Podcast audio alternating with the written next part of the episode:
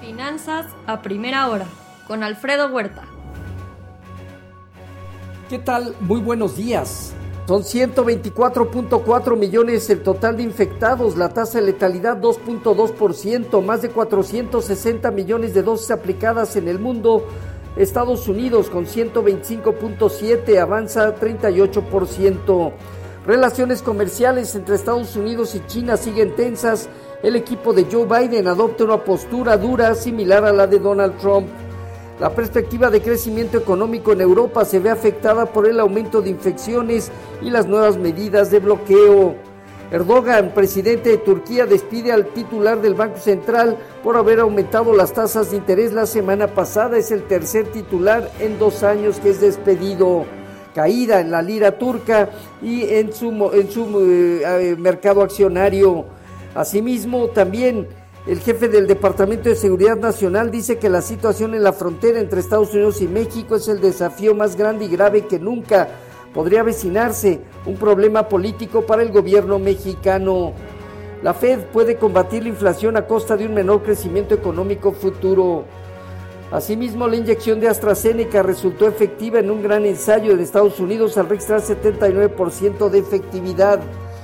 El Banco Central, el Banco Popular de China decidió mantener sin cambio la tasa de interés en 3.85%. Hoy en Asia Pacífico sesgo negativo, salvo China, el resto perdió terreno, Japón 2.1% abajo.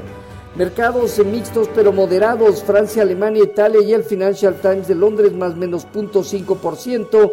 El IBEX de España se ve afectado 1.4% por la caída en el sector bancario BBV pierde casi un 6% por el momento de Turquía. En divisas hoy, un índice dólar negativo 0.1%, el euro operando en 1.192 avanza 0.2%. En materias primas, eh, general, eh, movimiento general a la baja, el petróleo de manera moderada 0.3%, el oro 0.6% abajo en 1.731 dólares, destaca la plata 2.7% negativo. En la jornada del viernes pasado se dieron cierres mixtos en los mercados americanos en medio de un intento de normalización de la economía, el estatus de la pandemia y la inflación. El dólar ganó un poco de terreno, la curva de bonos del tesoro también fue mixta. Sectores como comunicación, consumo discrecional y cuidado de salud terminaron al alza, mientras que inmobiliario y financiero terminaron abajo. Canadian Pacific Railway comprará Kansas City Southern por 25 mil millones de dólares. Hoy los mercados eh, empiezan con sesgo eh, de neutro a positivo, el caso del Nasdaq Standard Poor's. Sin embargo, vemos movimientos acotados con riesgos de mayor contracción. El Dow Jones en 33.000, 33.600 puntos tiene una resistencia, el Nasdaq en 13.500, 13.800 puntos también presenta una, una zona de prueba. El rendimiento del bono a 10 años se ubicó en 1,73%. Hoy el informativo está rondando niveles cercanos a 1,68, 1,69 y podría buscar niveles de 1,64 a 1,62 de muy corto plazo. Fondeo de, eh, perdón, eh, tipo de cambio terminó en 20.50 aumentando 0.1%. Bajo condiciones actuales, el mercado consolida teniendo de 20.50 a 20.40 una zona baja, 20.80 a 21.10 zona superior.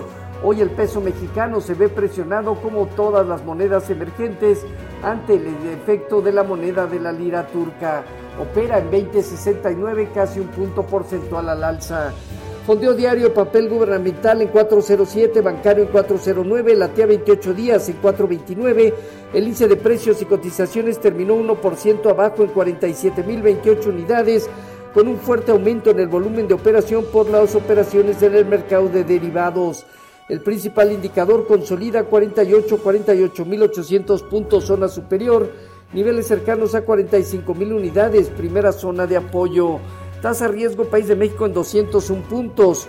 Eh, después de dos años sin distribución de dividendos, Chendrawi propondrá su asamblea, en su asamblea de, de accionistas un dividendo con un yield o tasa del 1,5%.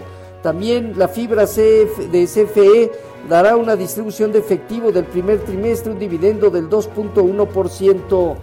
De acuerdo a Moody's, el apoyo del gobierno a Pemex tendrá impacto en finanzas públicas y calificación crediticia. Hacienda bajó estímulos fiscales a las gasolinas. Hoy discurso de Jerome Powell de otros tres miembros. Venta de casas existentes. En la semana destacan bienes durables, el PIB al cuarto trimestre, tercera y última estimación, ingreso y gasto personal.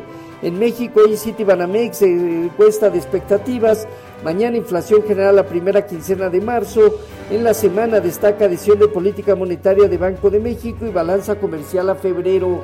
Los eh, futuros se mantienen mixtos. El Nasdaq 0.6% arriba, el Standard Poor's 0.1% eh, positivo, mientras que el Dow Jones se mantiene 0.1% abajo. Nuestro tipo de cambio operando en estos momentos 20.71 a la venta, 1.1% de depreciación. Así, en finanzas a primera hora, con lo más importante hasta el momento.